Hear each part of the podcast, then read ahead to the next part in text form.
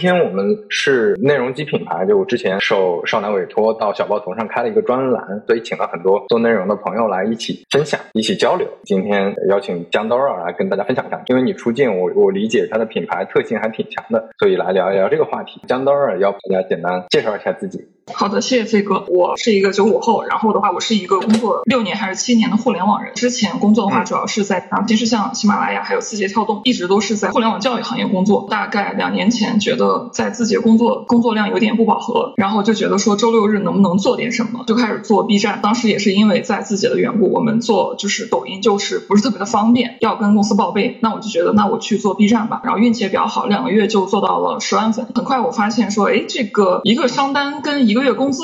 都差不多了，那那我还在公司，为什么要继续打工呢？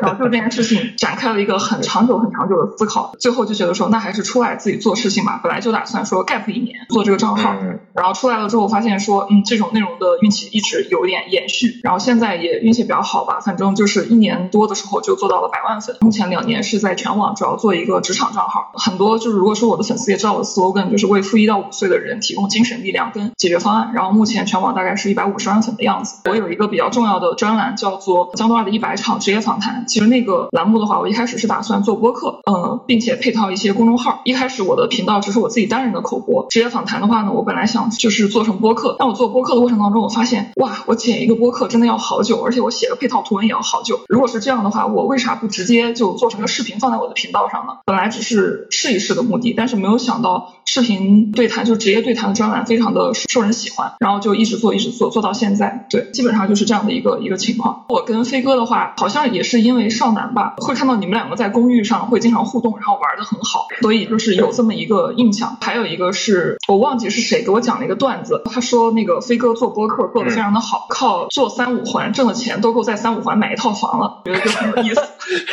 应该有造谣造的，对对对。然后我觉得特逗，再加上嗯，我虽然一直是做视频的，但是后来慢慢的我就了解到播客这个内容，其实尤其是我从这种个人口播向。变成就是做职业访谈的时候，我就发现这两种介质是非常相似的，就是我们这种中视频跟播客可能是非常相近的这种物种，当然也有一些区别了。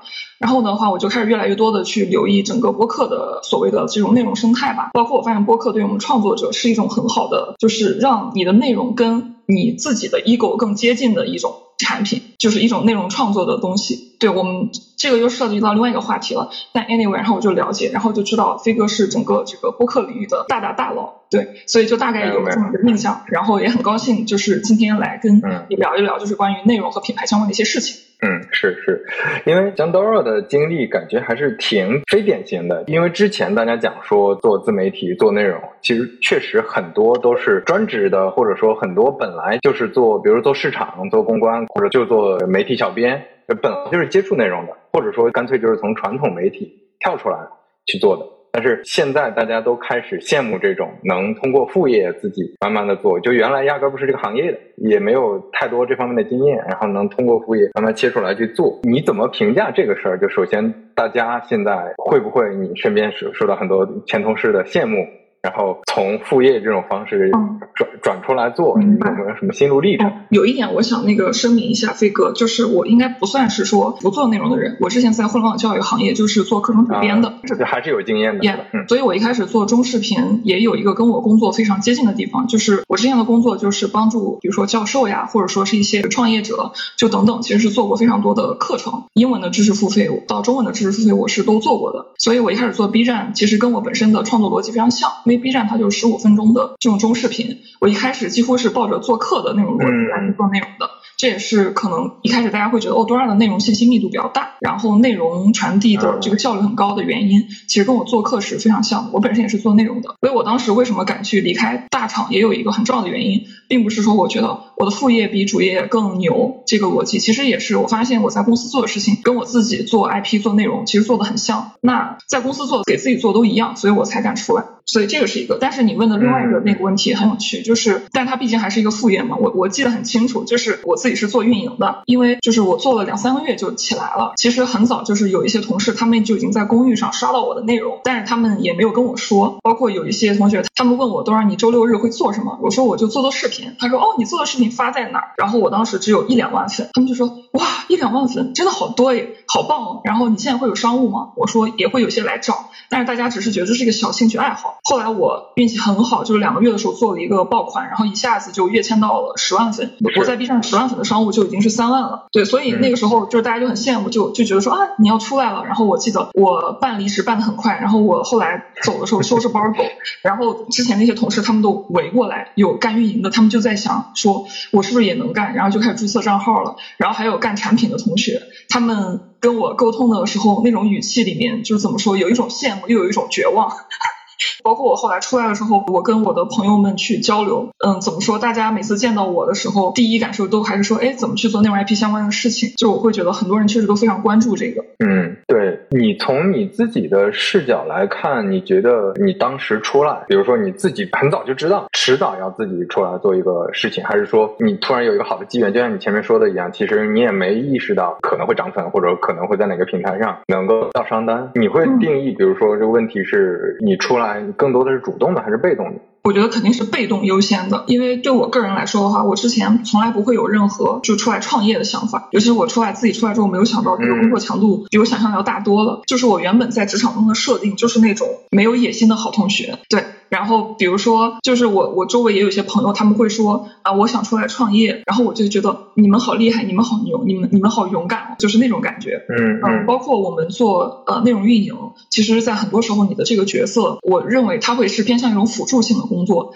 我觉得做运营的同学或多或少有点辅助性人格。我们很多时候是在帮助产品跟用户之间做呃传递，然后的话是是一个沟通的一个媒介或者介质，然后会干很多很多的事情。包括很多时候运营在一家公司，我认为也是。比较偏向于就是 supportive 的一个一个这样的岗，所以我我我内在的人格基本上也也是那样的，我也是完全没有想到，包括我最开始的时候，你看我的网名叫做江多尔。然后为什么叫姜呢？而不是说，比如说你你的名字是刘飞。如果我一开始认真想的很清楚，我可能就会把这个 IP 更接近我自己的本名啊什么的。我我最开始取姜，就是因为我觉得我这个号应该也没有什么人看，然后我也不知道能做多大。我觉得能做一个，比如说有个十万播放的视频，我觉得就已经很很厉害了，就是那样的一种一种想法。然后叫姜，就是因为我特别喜欢姜文，我本名姓张。然后我觉得江跟张它押韵，然后我就觉得哎，理想自我跟现实自我融合，那要不然干脆就起这个名儿，这个名儿也是很拍脑门的起的。呃，包括呃要选择做职场，还有很多都是很多机缘，就是你觉得说恰好可以做这个事儿，之后你回顾会发现有很多这种幸运的成分在。所以按照我自己原来的设定的话，我的想法就是在公司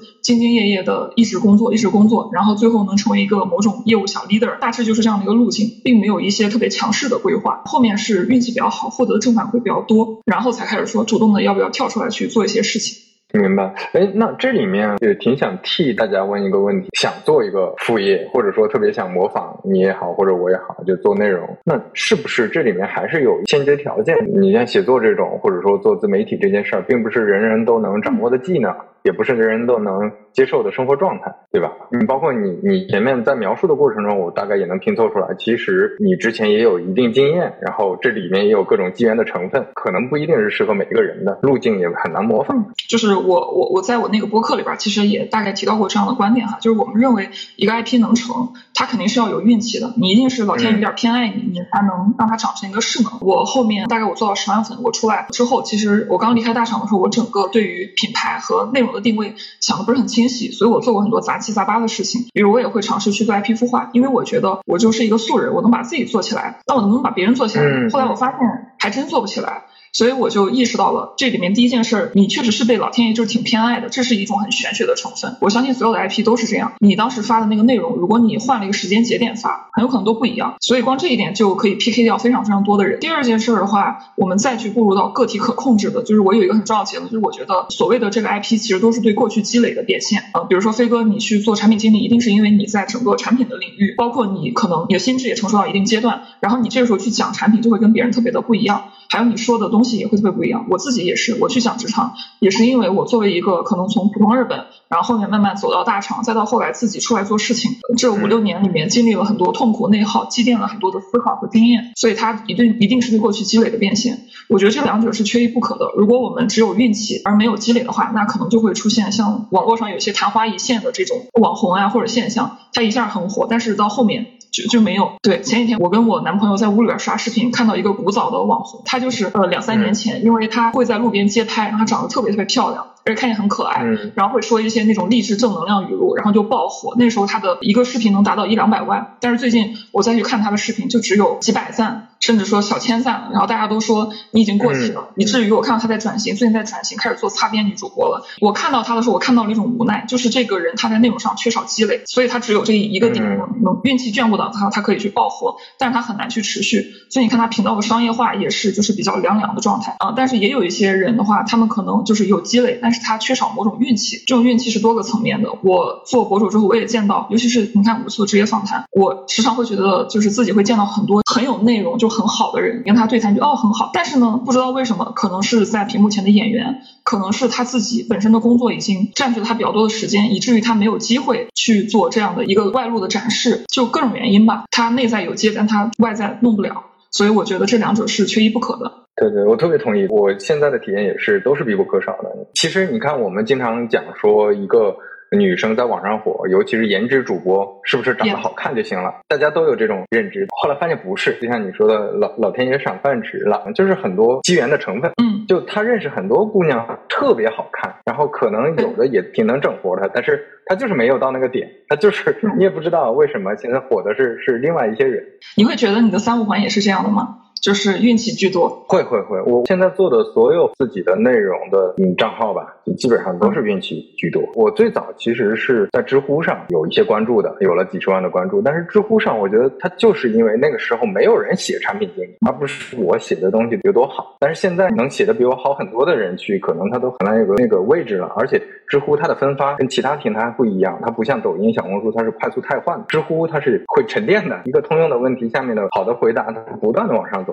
它不断的被人顶到上面，马太效应是非常明显，所以就会有你入局，但时间点非常重要。嗯，包括播客也是，播客其实现在大家也开始变卷了嘛，你肯定也有体会。在同样的质量，你在今天做和在三年前做也是不太一样的。但是你也不能光靠运气，你比如说你做的早，你一八年做，一九年做，但是你没有坚持做下来，到现在被别的品质好的内容挤下去了，那也很难。所以我我也特别同意你说的这两点。对，是的。然后这件事儿，我我后来那么想了之后，我就内心释怀了很多。就是什么意思呢？我觉得我自己是一个主观能动性比较强的人，就是有很多事情，我愿意尽我所能去施加一些干预，哪怕没有效果，我也觉得我应该做点什么。当我意识到自己所谓获得的一些流量或者说影响力有很大的运气的成分的时候，其实它让我内心内耗变少了。因为有很多时候，比如说有段时间流量不好，或者说有一段时间你可以很明显的感觉到影响力在下降，然后你在想。难道是我不够好，所以你才想要逃？就是你你会有那种，但是你到后面，你你就回到了。回到你说哦，有运气有机缘。你看，就是你提到了知乎，现在小宇宙，包括我们还在探讨 B 站，还在探讨抖音。然后更早的时代，呃，我最开始是在一个博主的工作室里，那个时候他是在微博，还有在公众号，很早很早的年代。我我记得当时我的第二份吧，严格意义上工作是在一个博主的工作室，他也是当时很早抓住了微博的红利，还有公众号。那个时候都没有什么人写公众号的那个红利。然后他说那个时候他随便拍拍视频，就在车里跟朋友拍段子，就很火。后来他把他说我做的越来越精良，怎么没粉儿了呢？他就会有很大的失落。但是回看的话，你发现如果你承认这里边有很多机缘的成分在，你就会怎么说，就更 peace 一点吧。对，老天爷为你下了一场雨，但是这个雨它是会停的，它也不是为你一个人下的。是的，是的。刚才说的这个感觉就很真实，就身边很多朋友都这样，而且我能听得出来，其实导尔是一个很内省的人，就是因为有一些事情我总要找原因嘛，做的好的我要找出原因来，找不出来难受；做做的不好的。也要找出原因来，对，好的结果坏的结果都要分析，但是理解到这里面随机性就好很多。对，接受随机性。如果说到这个的话，就是再回到你前面提到的这个副业的话题哈，我我认为就是有一个还是我挺想给所有互联网人的一个建议，就是你要承认随机性，而不要过多的去依赖规划性。其实我看到很多，如果你承认了随机性的这个存在，有些人的反应一种。你接受了这个信息，你有两种脑回路，一种脑回路是啊，原来这是随机的，那我可能努力也没有结果，那么你就会陷入沮丧，就不知道该不该干。但是另外一种，你处理这个随机性，就是如果这件事有随机性的，那就意味着其实有的时候我不必想的特别清晰，我就可以下场试一试。我觉得很多在公司里面，其实我我从来不觉得说我在职场上是思考的最深的，或者说我是一个最优秀的运营，或者我做内容是最厉害的。但是我的点就在于是说我没有让自己想的那么清楚。我后来也做过 IP 课嘛，然后我也认识很多人，他们过来问我说要不要做一个副业，或者要不要做一个自己的自媒体。你去听那个人满脑子都是模型跟这种定位，他会觉得说这事儿就跟咱们在公司业务汇报一样，存在着一个报表，而且非常的精美。你考虑到了核心用户、边缘用户，然后的话，并且你有四个抓手，每个抓手能帮你 pitch 达到什么状态，还有一开头把商业化想的特别的清晰，预估在半年到一年内能如何如何，就是这些根本都其实没有那么的重要，但是好多人会特别执着于在脑海里面。想象一个完美的方案，其实这就是有一个预设，是你觉得这事儿不是随机性为主，而是你的计划性。但其实计划性没有那么的重要。我在公寓上会看到一些很鲜活的 IP，他可能是一个农村人，或者他是一个女高管。你看他们从来不会像我们一样对这个事儿有特别严丝合缝的规划。我觉得这是理性人给自己带来的陷阱。他们就是觉得说我有点事儿想说，然后也没有考虑那么多，然后他们就咣咣的开始输出。就是我觉得咣咣输出就比啥都强。老天爷到底会不会眷顾你？你咣咣输出一下就知道了。然后你到底能输出多久？你其实只要光光输出就行，所以我我觉得这个第一步认知上是特别重要的，承认它的随机性的存在。嗯，对你刚才说的时候，我就想到一个例子，前几天见那个执行小酒馆的雨白主播雨白，他就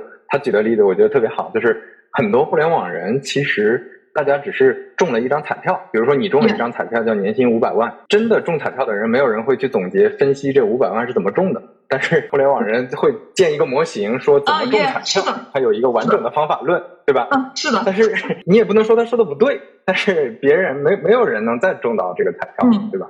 对，这是一个对纯运气的东西。哎，我觉得吕白吕白的这个比喻特别好，中彩票的。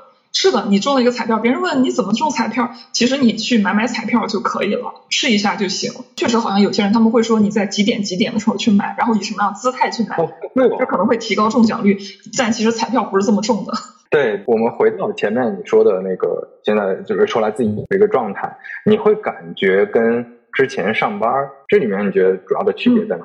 我在不同的阶段感觉还是挺不一样的。我现在在 gap 两年的这个阶段的话，我觉得最大的一个区别就是，你到底是一个局部业务的负责的人，还是一个全局者。我其实很不喜欢把自己定位是一个创业者，因为我会觉得创业者特别的太苦了，我很害怕吃那种苦。但我现在我必须得承认，我真的是一个在创业的人。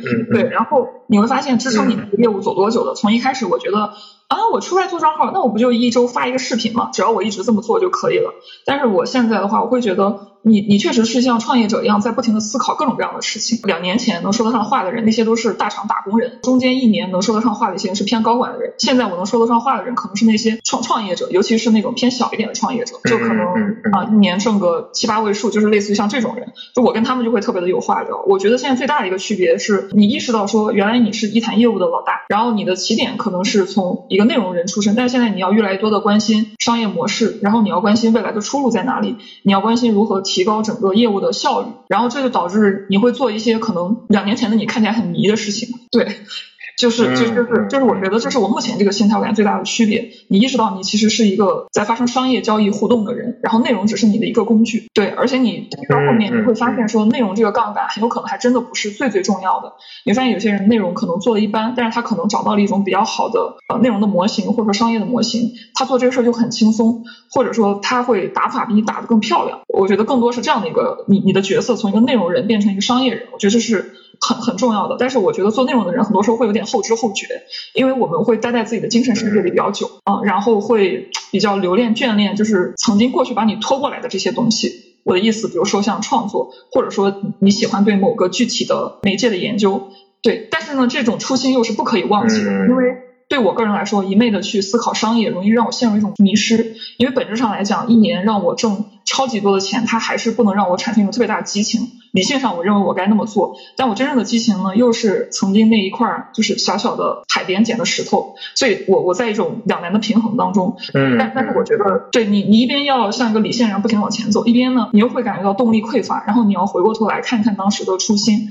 我觉得这是对我来说最大的一个区别。另外一个特别核心的哈，就是一直伴随的话是呃所谓的新世界跟旧世界的隐喻。这个是有很多人问我，我特别想说的，就是我当时从字节出来了之后，我就开始去拜访一些周围的人，无目的的，嗯，然后我当时认识了一个前辈，然后那个前辈是一个已经财富自由的大佬。就是在北京有房了，有有娃了，就是人生赢家的状态。然后他每天的日常就是喝喝红酒，听听脱口秀，就是一个没事儿干的大状态。然后当时我们两个有一回，他就请我去看脱口秀，在那个脱口秀的后场，我们当时就在那儿坐着，灯光很灰暗。然后的话，我们两个就简单聊聊聊，聊聊聊的时候，大佬看了我就淡淡的笑了一下。我当时表达的状态是比较激情输出的，什么意思呢？就是因为我脑子里面装了一个年度的 OKR，就我离开自己的时候给自己写了一个年年 OKR，然后我再跟他想说我要。做这个，我的这个这个 O 一是什么，O 二是什么，就是就诸如此类，然后还有一些分析，你知道，就是我们很很互联网人那味儿的东西。然后大佬看我就是淡淡的笑了一下，他说：“当然，你这个状态啊，跟我年轻的时候挺像的。”我听了之后，我就嘿嘿一笑，觉得哎，跟财富自由的人挺像，挺好。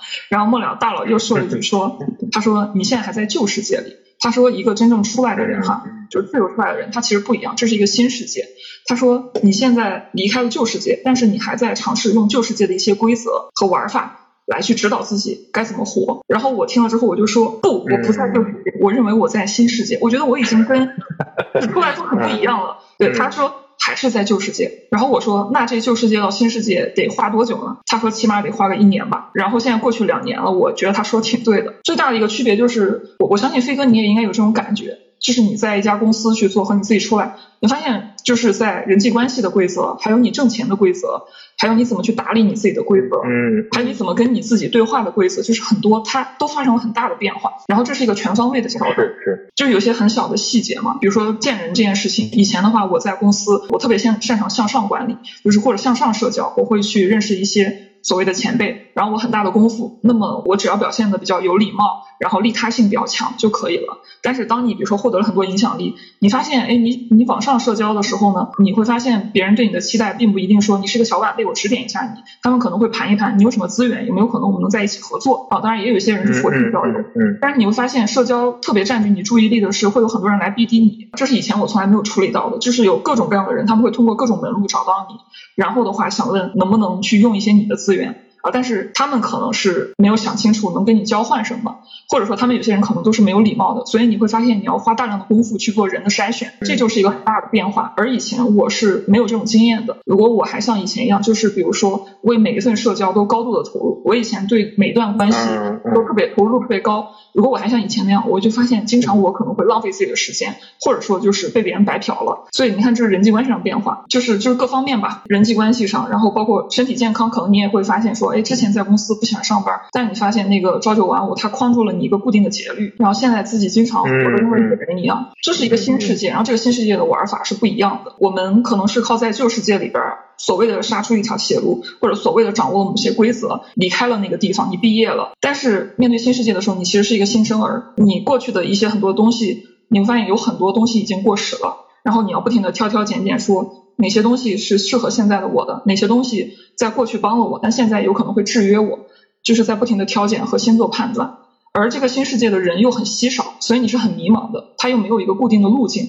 啊，这是涉及到第三个，就是。这种路径上的迷茫变得特别的明显，因为在旧世界，我们说这个职场的领域，其实你要干什么还挺清晰的。我一焦虑的时候，我就去打开 Boss 直聘。当我一个月薪水只有一万的时候，我就去看两万块钱的人他们干什么活。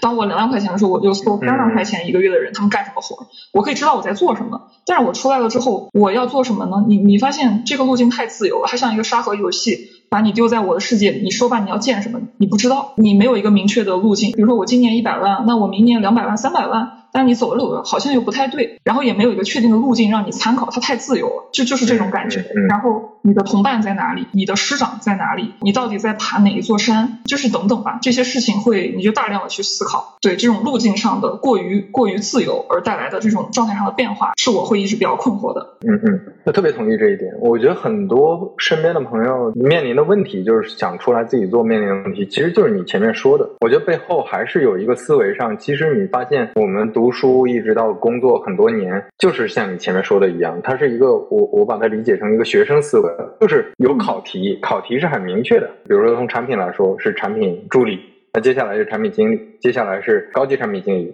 产品专家、高级产品专家、产品总监，就路径给你设置好了，而且你能看到那个人在那，然后他怎么走上去的，你要完成什么任务，然后每天的日程在你的日程表里，对吧？日历里都摆的明明白白的，你每一个这个会啊，给你排了个这个会要开好。对吧？下一个写文档，那这个文档写好就就完了。它其实就是学生做做作业的这种思维方式。但是你出来之后，你就发现一下全都自由了。然后这个时候，如果你还是按照那个方式，他就面临的问题，就像你前面说的，很，你可能回头总结发现，哦，原来这个会可以不用开，但你在公司肯定不行。公司哪怕你你知道对自己没用，但是有可能是老板，可能是反正各种原因，它是一个呃对公司的一个 social 的一个资源或者一个价值。但是在外面不一样，那这些你的思维方式要全部变化。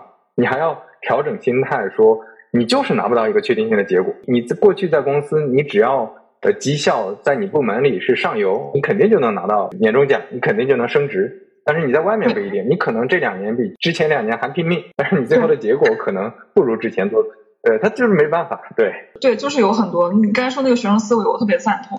我还想做卷子，但是我已经没有卷子可以做了，也没有阶段性的考试了，然后也没有同学的这个排行榜。然后你能找到的是一些你自己定义的所谓的排行榜，但是这些的目标它都是相对松动的，就是你你要不断的自己给自己说画一个框框，我这段时间要做什么。我觉得这是一个特别大的变化。我觉得能适应这种生活状态人是少部分人，因为人是非常需要意义感跟确定感的。但是有极少的人，他能有有能力去框很明确的框选，我想要过一种什么样的生活，然后我给我自己的确定感到底是什么？我觉得这是最难的部分。其实它就是一个自然筛选的过程。呃，有些朋友说，那个有些大厂。他的新人培训为什么搞得严苛，或者说新人培训感觉莫名其妙？但我参加过某些大厂的新人培训，就发现它就是一个筛选过程，就是你待得住的就待住，基本上前两个月待不住的，前两个月就会走了，前两个月不走的待几年都没什么问题。这跟外一样，我觉得发现身边朋友有的 gap 是一个月、两个月已经受不了，对，有的就 gap 下去，发现挺舒适的，那就一直 gap 下去。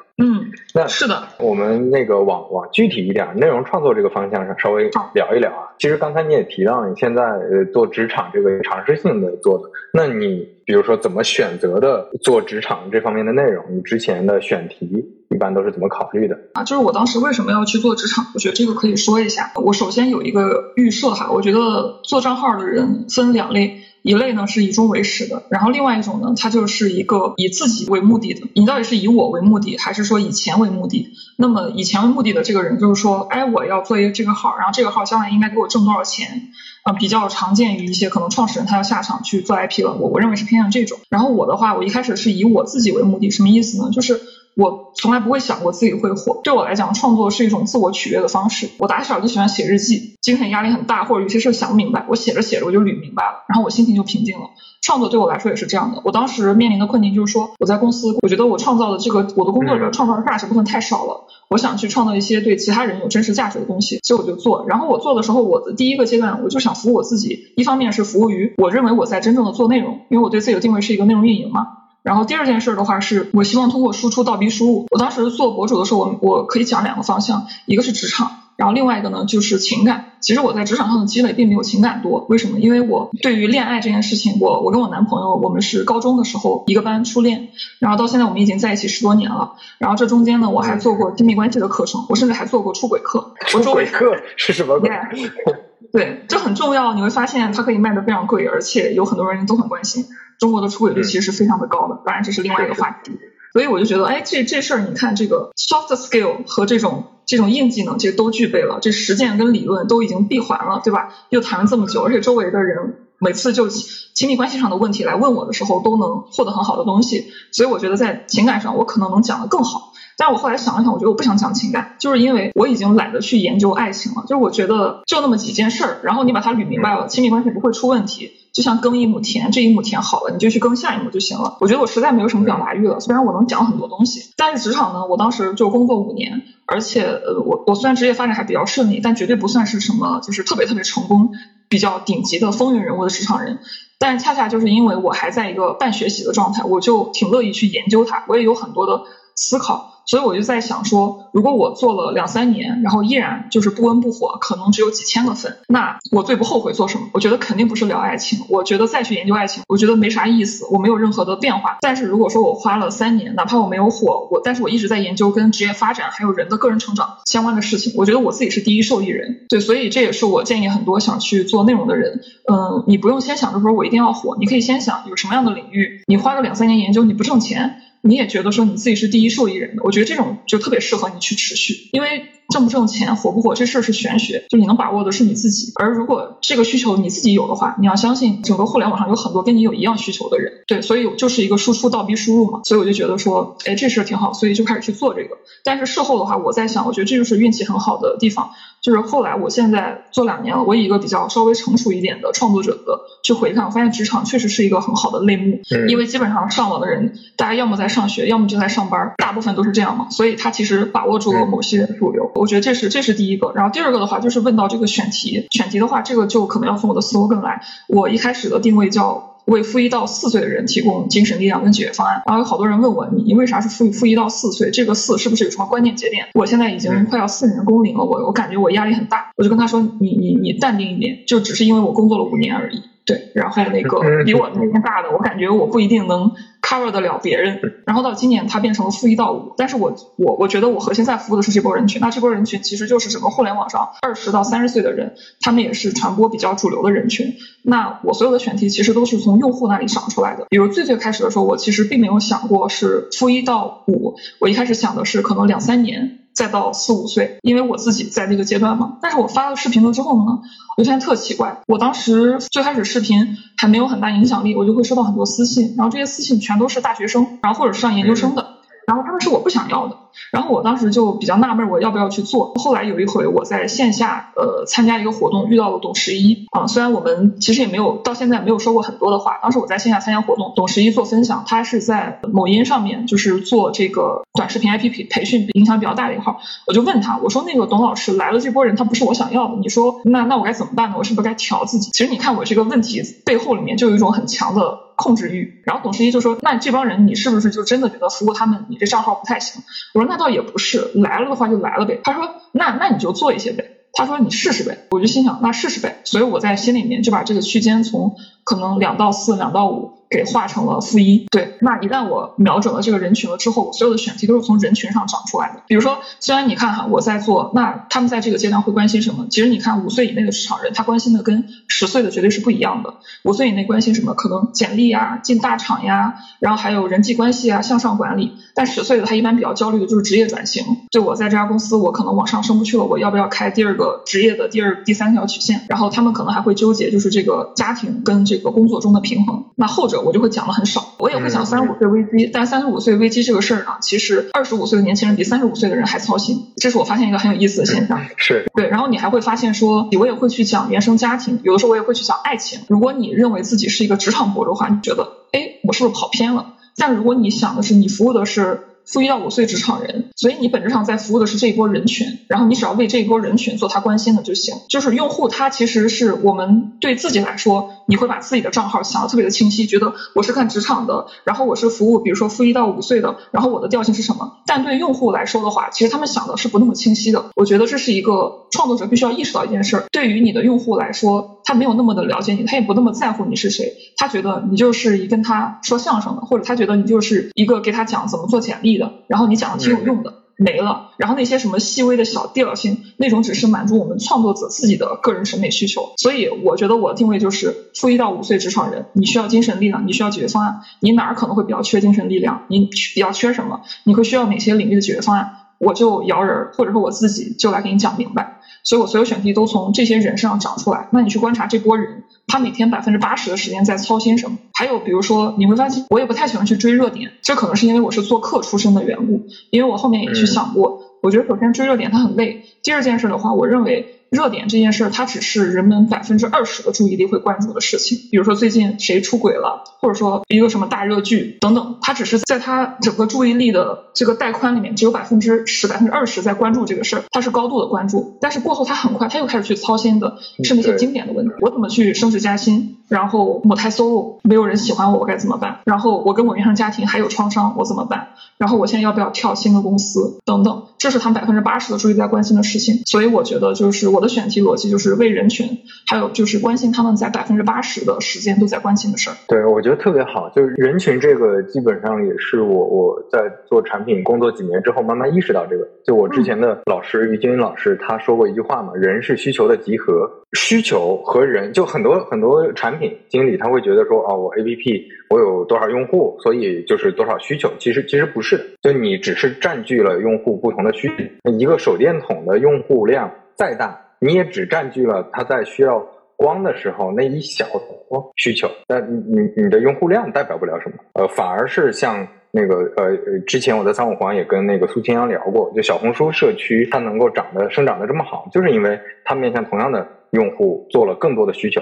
其实 B 站也是一样嘛，就它最最开始二次元的用户，但是这些年轻人其实已经开始有其他的需求，已经大量的走上社会了，那就可能需要像多尔这样的职场内容，需要半佛这样的财经内容，对吧？就是可能是这样的一个趋势，对。那我听下来，就说到选题这个问题的话，就也不能非常清楚的说到底是全部都是计划或者推演出来的，还是说全部都是自然生长出来的？可能这两者都有。我听下来，嗯，肯定是两者都有的。但但是我觉得哈，呃，选题这个事儿，我们刚刚那么聊的话，它容易达成让听者觉得哦，我悟到道了。但是你具体的去做的时候，我觉得还是有些需要注意的地方。嗯，首先第一件事的话，我觉得每一个 IP 它的成长必然是。不断的找到了一到 N 个流量密码的，什么意思？就是你去看任何一个 IP 的成长，它必然是在某个阶段找到了一些特别适合他讲的话或者一个具体的话题，然后那是他在那个阶段，然后他必须他大概率是以那样的形式、那样的风格和那样的话题去探讨它，然后就能帮他完成第一个阶段的涨粉。比如说像我自己的账号，其实最开始我的所谓的流量密码是二本跟大厂，对，但是我现在在这个阶段我不能再去用它了。我一开始我第一条视频就是反馈就非常好。但是我觉得两年后现在再讲，他可能就不会了。两年前那个时候我发的第一个视频是作为双非二本毕业的我是怎么样去进到大厂的，对，然后的话。大家就非常吃那套标签，因为那个时候大厂还没有裁员，整个市场对大厂的崇拜还是比较高的。是是。嗯，然后我觉得很多年轻人现在就是摆了，就是他已经不太相信自己的力量能帮他去争取到。有很多年轻人出现这种普遍的，我我认为是一种比较无力感的状态吧。但两年前大家还是那样的，所以那个时候我就做了很多跟二本还有大厂标签相扣的事情。这个就是我这个人群在当时那个阶段一个特定的流量密码啊。然后的话，但是到后面我就会需要不断的迁移。然后的话，再又一段时间，我发现聊原生家庭又帮我再去涨了一波粉。就是你在不断的迁移，就跟啊，想象你是一个羚羊，然后你现在就在不停的在不同的岩石上跳，然后直到你能跑得越来越远。然后我认识另外一个女生，那个女生她是也是 B 站的一个百万粉的账号，然后她是一个学生博主，还没有毕业的时候就已经做到了一百多万粉。就挣钱非常多，然后我就问他，我说你账号怎么涨起来的？他说就是一些爆款的时机窗口，比如他当时在寒暑假的时候，也也有疫情的那个缘故吧，然后大家的时间大量的都开始放到这个线上了，然后那个时候呢，他出于无聊和各种各样的缘故，他就做了一些跟学习笔记相关的内容，然后那个就是他的第一个流量密码，然后完了之后呢，他后来又做做做，又无意间摸到了第二个，就是做 iPad 这种笔记分享，对，然后呢，他又做了很多，就是该怎么去使用 iPad 做无纸化办公啊，然后又帮他涨地儿。然后它的每一个月签的话，基本上都有一个爆款的时间窗口，然后再乘以一个爆款的话题，然后再乘以一个它自己特殊的调性，然后最后就等于它这个阶段的流量密码。所以你在每个阶段都要找到自己的一个流量密码，然后一旦你找到它了，你一定要非常非常的珍惜啊！我就出现过不珍惜的情况，就我曾经做的一个爆款的话，当时它是让我一个视频在 B 站上涨了十万粉，然后当我获得这个成绩之后，我就很开心，我觉得哎，我可以给自己放个假了。然后到后面就发现有很多公寓其他的创作者在抄袭我那个视频选题啊、文案呀，就是。然后他们就涨了很多的粉，又做了很多的爆款。然后我等等到我自己在看时候，哎，我被别人偷家了。然后我自己在做这个，搞得好像我在抄别人一样，就很尴尬。所以那就是对一个自己流量密码的浪费。如果当时我把那个话题继续去做相关的延伸，它就能让十万粉可能能涨成五十万粉。但这个就是另外一个话题了。对，所以我想说的是，就在成长阶段上，你在内容创作上必然是。踩着一个又一个的流量密码，你可能是大量的做，做出来有个效果特别好，你就逮着它死磕，把你借由这个事情能涨到的粉丝尽可能的都涨一遍，然后你归于平静了之后，把能涨的都涨了之后，然后你再接着去摸索下一个新的呃岩石，对，大概是这种感觉。呃，等会儿你说到流量密码，我觉得可能有些朋友会觉得是是不是追热点，或者说是不是你可以设计出来最近什么火就要写什么？我觉得这个好像还不太一样，对吧？我不知道你的理解，就我我我说一下我对我的理解，就是首先我们既没办法说有一个热点出来了，我们想追就追到，我们也很难说我们自己能够确保自己掌握的和熟悉的这个话题一定能成为热点，所以这个东西它就很强的积极性特别强，就可能你说的所谓流量密码是你一直在努力努力努力。一做做到二十个选题，突然有一个正好跟当时大众的情绪、跟当时的比较什么的话题契合了，那这个做好了，那你就抓住它，对，就用你的话说，可能是把它放大，对吧？可能坚持做下去。我觉得这这个可能是还是挺重要的事儿，因为有些朋友他总是觉得酒香不怕巷子深嘛，就是我自己有好的内容，有好的选题，我我就硬做，反而有热点了，我就我甚至把这个内容删掉，对吧？就是我不想追热点，我我我离它远点，但是也也没必要，因为很容易你就变成一个屠龙，这个东西在其他地方用不上。嗯嗯，我我特别同意你说的，就是它不是追热点，它带有一定的随机性。呃，我还挺想补充一点的，我觉得你刚刚很好的提醒了我，就是我们用流量密码有可能会让一些人对它的定义产生误会。我认为它其实更像是一种组合。当然，我我不炒股，我对投资了解也很少，但是我知道投资里面会有一些固定的资产的组合，然后当他们放在一块儿，就是有的会亏，有的会赢，但总体上你获得收益是很大的。呃，我认为就是这种所谓的流量密码，我更愿意把它叫做一种呃内容资产或者说内容模型的组合，然后它可能要搭配着。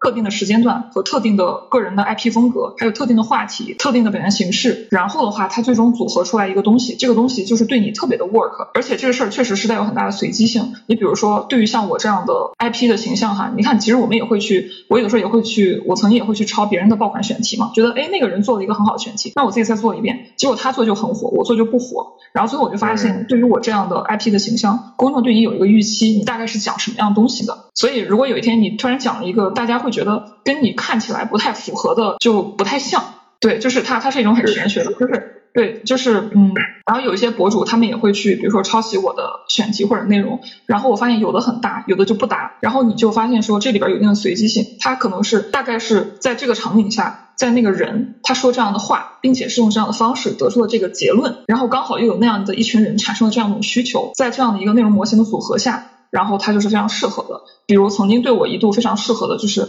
我坐在一个书架前，然后我开始去聊，呃，比如说关于职业呀、人生的一些事情，并且最后我的结论大概率是引向，嗯，自我接纳，或者说个人成长，或者说某种有励志感，就大概是这样的一个东西。如果有一天我把这个，这对我来讲就是那段时间我讲这个就是涨很飞快。如果我调了这个模型里的几个东西。可能就很悬的，比如说我不是在书架前聊，我是在小区的这个绿化的这个花园里面聊，或者说我聊的这个风向，呃，我最后引导出的结论跟我往常不太一样，所以它是一种组合。对，在这里边你的选题只是其中的一环。对，所以我觉得找到这个组合是很重要。而我觉得一个 IP 越来越成熟，其实就是他非常知道他自己适合站在什么样的舞台上说什么样的话，然后用户就会特别买他的账。我觉得一个 IP 的成熟是有有这件事情的。特别好，我觉得这个补充特别棒。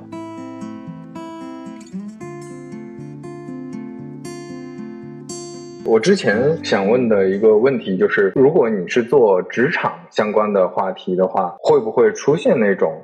自己体感上慢慢的离那个真正的职场开始疏远了，这个有没有感受，或者说怎么看这个问题？我特别喜欢你问的这个问题，就很妙。我担心过这个问题，但我现在想通了。怎么想通呢？我觉得具体下来，其实就是打开对你所在的这个类目的想象力，还有就是打开对自我的想象力。有好几个思路哈。首先第一个思路，其实我前面你会发现。我不是在做职场，我是在服务人群，所以你会发现不是只是聊简历、聊大厂，你在服务的是这波人，那么你就可以把你的话题延伸出去，最终这波人还是会固定在你的频道上。其实最终哈，你不是说做成了一个类目的老大，你是做成了一个人群里面的老大，就是你在这个人群里有影响力，你不是在职场里有影响力。所以我想产品也是这样的，如果我来去做你的账号，maybe 我可能会考虑我到底在服务是什么样的人群，那么我的这个话题能不能从产品延伸出去去聊这个人群在这些阶段比较关心的事情，他们。不会说，哎，你今天怎么不聊产品了？你怎么在？关心我家庭生活的平衡，你怎么在关心我的转型？很奇怪，我不关注你了，不会的，他们只会觉得哦，你了解我更深了。所以我觉得，那只要这波人群在，其实你创作的这个生命就还在。然后第二件事的话，是我重新定义了什么叫做职场内容，这是在我脑海里的一个定义哈，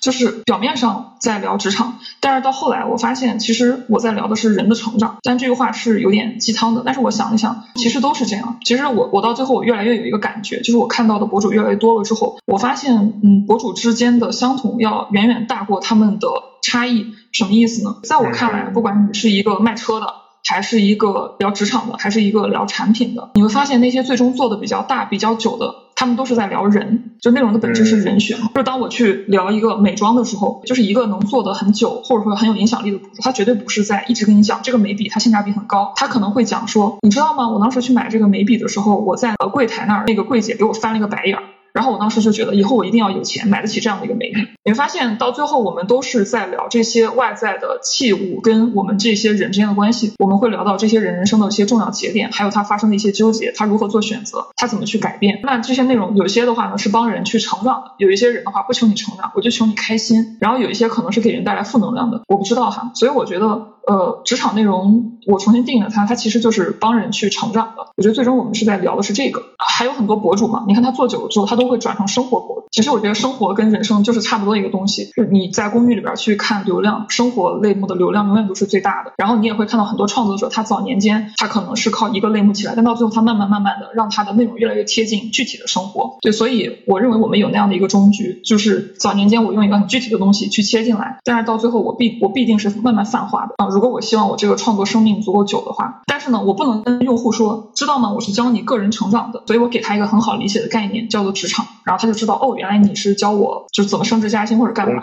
借由这个 game，他理解了你。但他进来，他获得的内容依然是他需要的，甚至比他想象的更能满足他的需求。对，所以我觉得我重新定义了，就是什么叫做职场内容。对，其实就是一个人的成长需要的一切东西。对，所以我所有的频道最后永远都会有一句话，叫做“愿你早日成为自己喜欢的大人”。我觉得我所有的内容都是一种丰富的、丰满的大人课，都是在你作为一个成年人之后你需要解决的事情。所以用户他也不会觉得违和，因为这里边有很多的场景是跟我们在工作当中相关的。对，然后这是第一件事。然后第二件事的话，你其实可以打开对自己的想象力。什么意思呢？就是，呃，我不会觉得说我是一个呃职场博主，我一定要在公司里面去工作。其实像现在我们我自己去创业的时候，我也会有要对接的甲方，我也会有要协同的同事，我也会有要管理的下属，我也会不停的要像一个 CEO 一样到处去拉资源，或者说哎去梳理这个所谓的业务的战略。那我现在的这一盘业务，它就是我的工作。我不知道你的这个思维框架是否能套这个，但是可能你没有在公司做产品，但是我在我看来。你的频道，你自己的播客，它就是你的产品。你其实就像一个产品经理一样，你在不断的去做优化。但这种产品它可能不像以前我们想象的那样，是在公司里边对吧？要画很多的这种什么样的流程图啊，干嘛？但是你为它不停的在迭代各种各样的小的细节，然后你尝试为它叠加出一些你更多的呃个人意志去放在那里面。其实它就是你的产品，你在做一个更大的产品。这产品的形式已经跟。旧世界的不太一样，但是它依然是这个东西。对，所以我会觉得，那那从这个思路来讲，我认为我依然有很多可以聊的，并且我也可以告诉他们，这个就是我的产品，或者这是我现在的工作。而这件事儿跟大家以前理解的产品、以前理解的职场，依然是有很多可以对话的空间的。然后包括我对自己的想象力也是。就是我会觉得现在的我，他不是一个典型的职场人，但是我觉得我其实是一种呃野生的职场学者。对，就比如说我会去研究很多的问题，就是一个全职在企业里工作的人做不到的。我把自己当做是一个野生学者，就是哎，大家在焦虑三十五岁中年危机，他们为什么会这么焦虑？我就去问一问韩旭，对你焦虑吗？你的中年很惨吗？然后或者我会去问一问，就是教授们，哎，为什么大家现在这么中年焦虑？这个国外都没有中年焦虑，为什么现在年轻人这么焦虑？我们会探讨很多，然后我四处的去搜集这些信息。我成了一个野生学者，然后这个就是我的工作，这也是其他人无法无法替代的。然后还有的话，我就在想说，那如果我现在在这个状态下，我怎么去拓展？我觉得我可以去做职业访谈。对，虽然我职场博主一种是在公司里打工的，还有另外一种他是专门研究这个的。然后我就会做很多职业访谈，我们在一直在聊职场话题。我觉得只要你在聊这个话题，就是你看，就是不断的 redefine 你在做的这个类目。以及 redefine 你自己的这个角色呃，我觉得特别好。就是你你前面说特别喜欢这个问题，我我也喜欢你这个答案。就是因为实际上你这答案里面把一些关键词替换掉，就是我的 一些思考的历程和我现在做事情的方式。就像你说的，可能就产品这个之之前其实我也想过嘛，就当然有有有一个说法比较大，就是呃把自己作为产品嘛。你会发现我们做很多事情的逻辑跟产品一样嘛，就是。自己要满足他人的什么需求，要创造他人的什么价值？你在整个社会里是什么角色？你怎么迭代自己？怎么完成自己的任务？等等，这些其实都是都是用产品的一些思路啊。当然，我现在也还会聊一些产品，但是我我特别同意你前面说的，就面向同样的人群。其实它的基础上会衍生出来各种各样的一些需求，比如说这些产品经理，他们也会关心行业，也会关心职场，也会关心个人成长，也会关心各种商业、商业上的故事、商业上的一些发生过的一些事情，然后他能有哪些经验，所以这也是衍生出来我后面在做的一些事情。呃，它这个这个整体就串起来了。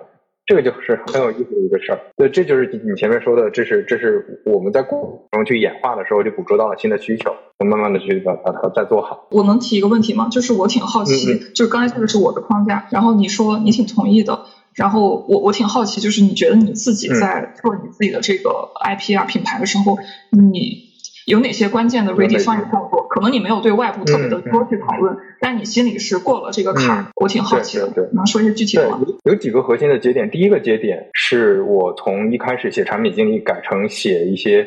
更泛的产品和行业的一些思考，就甚至开始写职场。我之前是几乎所有的内容都是在写怎么做产品经理，甚至写的特别细。其实严格来说，就是工作前几年的产品经理应该怎么进步。我刚开始就写这个，比如说怎么写文档啊，怎么开会啊，怎么沟通啊，怎么分析用户需求啊，这些东西很快就枯竭了。就是因为它是技术性的东西，技术性的东西你写的再好，就很快就车轱辘了。因为我发现大量的反馈已经开始说，哎，这个你之前讲过了，或者这个都知道了。对，它的知识点是可以沉淀的。对，所以两三年之后，我就在考虑，那就要往前更进一步去写写更多东西，就像商业上的东西。包括那个时候，我觉得跟你跟你说的也一样，就是我自己也产生一个变化，就是我自己的需求也在往上走嘛。就是基础的东西，我自己也也不想写了。那也是刚入行的时候，自己特别好奇，就哎，我掌握了一个东西，我特别想跟别人分享。所以到后面可能关，包括自己也在创业，也在也想做一些更接触更多的东西。那创业的时候，你包括你前面说的，你接触商业的东西啊等等这些，那就自然而然的开始写那些。但是这个又过了一两年，也发现这种选题它会枯竭，因为你自己的产出能力和自己去做的这个这个分析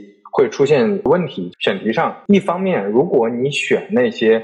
呃，比较泛的东西，比如商业底层的一些逻辑啊，商业常见的一些，比如说那个大厂、小厂的区别等等，这些逻辑其实历史上在反复发生。你可能研究过一遍之后，就没有太多新的东西，它又是技术性的东西。但如果你想要写很细，你想要在垂直领域钻得很深，那这些东西呢，又你又发现你写不了。所以我我是选择走第二条路，还是去做可能稍微深一点，但是就跟你前面说的那个方法一样，就找人嘛。就找朋友嘛，就他们可能自己也也懒得做自媒体，也不想做内容，但是你能挖掘他们的内容出来，他们的经验出来，那就是这就是为什么做三五环嘛。IP 的终局都是访谈博主。对，但是同时呢，我又在想，我也有另一个类似的观察，就是其实对一些技术性的东西，大家想学的，可能读几本书或者看一些教程，或者接触你的一些内容，很快就掌握了。但在这基础上，源源不断的人性更底层的一些需求，其实还是有更多等待被满足的，还是有挺多空间可以做的。比如说，我就一直觉得播客里面访谈太多了，对吧？文化类的东西太多了，互联网和商业的那些所谓干货的东西特别多。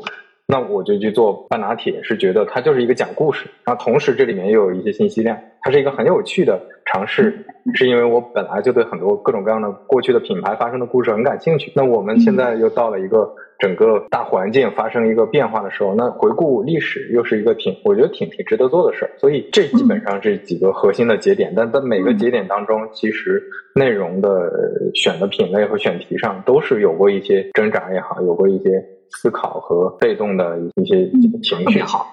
听你在讲话的时候，好像水流进大地，就是那种感觉。这个，我要的就是这个。不不愧是个人成长博主，这用词太厉害了。咱们都是靠口头吃饭的。是是。OK，说到这个，我其实也也想请教一个问题，因为我之前也尝试过做过视频的，我当时没有。做下去就是因为感觉成本挺高的，就这个事儿你是怎么看的？其实我在我看来成本并不高。我觉得飞哥，当你提到成本的时候，你提到的并不是拍摄打光这些成本，这算什么成本啊？你真正提到的成本是我其实有其他的一摊子事情要做，而且他们运转良好，我要不要把运转这摊事情的精力来去运转一摊新的事情，而且接受一定的随机性对我的审判？我认为这是你真正的成本。假如你跟比如说当时的我一样，我当时是没有怎么接触博客，我也没有听过听播客的习惯，然后我。我又在字节那样的一个公司上班，我天天都在看视频。那对我来讲，做这个事儿就是最自然的，而且除此之外，我没有其他选择，那我就去做。然后我当时是连视频都不会剪的啊！我第一条视频我是自己摸索了一下剪映，然后我发现哦，原来这儿可以搞切条。然后我当时想要一个四张图拼在一起的效果，我不会，然后还是让我男朋友教我在那摸索。而且的话，我当时还在呃公司上班，周一到周五干公司的活，周六日干这个活。然后我当时也没有什么化妆跟打光，因为我完全没有这种意识。对，因为对我来说，呃，我没有什么可失去可放弃的，所以我就去干这个。我觉得你第一件事情是，就是如果有一天那个播客要干掉了，可能你很快就会开始拍视频。了。对，所以我觉得关键点不是成本，而是你精力的分配。嗯嗯嗯嗯，明白。就是你在这个事儿上的边际 ROI 没那么高，所以就就就不会做了。对，因为你每天也有很多事情嘛，加上我们自由职业了之后，都会有一点知识分子的懒散。嗯，然后你每天的实际的大脑在转的时间，或者说在干活的时间，就是其实挺少的。那半打铁要更，然后这个哦，内容及品牌的直播我也要搞，而且这些都是确定的，会有人看，会带来收益的事情。那我要不要花功夫去干那个？而那个，我觉得飞哥，如果你自己真的认真想干，给你个半年一年就死磕，你我觉得你肯定也能干出来。但是问题是你现在有这么一摊子事情，它在占据你的时间，我觉得本质上这是一个时间精力的问题，我是这么去理解它。你要真说成本，打光算什么成本？一个打光灯一百块钱，化妆你们男博主的话比我们女博主要轻松的多了，你们不用化妆，用户爱你，用户喜欢，第一眼看到你们的灵魂，对吧？我觉得很有道理，我得好好想一想这个问题。这确实没有从这个角度去想。对，就像我有的时候，我自己的频道上，我也想做一些新专栏，然后我老是在想成本的事情，但是我到最后我觉得其实不是成本。我当时很想做一个新专栏，然后我就一直就不做嘛，直到后来我发现我原来的那个内容没有什么商务了，嗯，我立刻就做了新专栏。嗯嗯嗯，明白明白。有道理，就是你得在那个点儿上，你得有那个干劲儿，才能去把这个东西做好。反过来说也是，对对，这就是我们这些达到了小康水平的知识分子最大的难点。对，温饱问题解决了，就对，就卷不起来。你得饿，你得挨饿。有道理，有道理。等我饿的那一天，我可能就去 磕 B 站了。对，然后的话，这个是这个是我认为比较底层比较重要的东西。然后如果说你比如还是想去做的话，我建议的话，你内心给这件事情就是重新去定义它。我的意思是说，呃，当你去做视频的时候呢，做还是很重要的。就是如果说你觉得说我还是说在当前这个经历下，我就是想做它，那你可能就是在这件事情上重新调整你的预期，也就是说。我刘飞，我现在要开始做视频了，但是呢，我知道肯定会做的很凉，因为我在这一块也可能是小学生，我发出来的视频很有可能不及我播客播放的百分之一，但是我还是会做这个事情，或者说我做播客的时候，我就架着一个摄像机，呃，放在那儿，然后呢，你不用对它，就还是回到了我们可能当时在公司出来做内容那个时候，其实你根本对你最开始在公司里边出来做事，你你没有想那么多，就是因为你没有想那么多，你也不知道完美的是什么样子的。那你就开始干，其实干是最重要的。句黑话说叫 day one 心态，就永远都是是的，是的，第一天是的。那除了这个，就说整体的做内容上，如果说有一个朋友说他特别想做内容，你会给他什么建议呢？嗯，对于想做内容的人，我的第一件事情永远是先建议他明白自己的需求到底是什么，因为有很多人曾经跟我说想要去做内容，但是我发现他的需求。其实可以不通过做内容来满足，甚至他把自己本职工作当中的其他边角给做好，他就可以满足了。我首先建议是，内容只是满足你需求的一种手段，而且它不一定是最好的。你比如说，大家在这个阶段可能会有什么需求？第一件事，我想多挣点钱。但是你做内容这个事儿吧，你这个一入内容深似海，到底是不是爆款也也不清楚。然后你花了很多的功夫，回去还要熬夜，熬的头都秃了，剪了一堆视频，结果发了两条，发现有人骂你丑，还有说你不行，给你造成巨大精神内耗，也没有什么商业化，然后你还累得吭哈吭哈的，让你的收入也没有见长，那你为什么？那你不在公司里边？那如果你只是想要去多挣点钱，那你就在公司里边好好做项目，做几个核心的项目，你升职加薪可能挣的钱都比这个多。对，如果你的需求是说。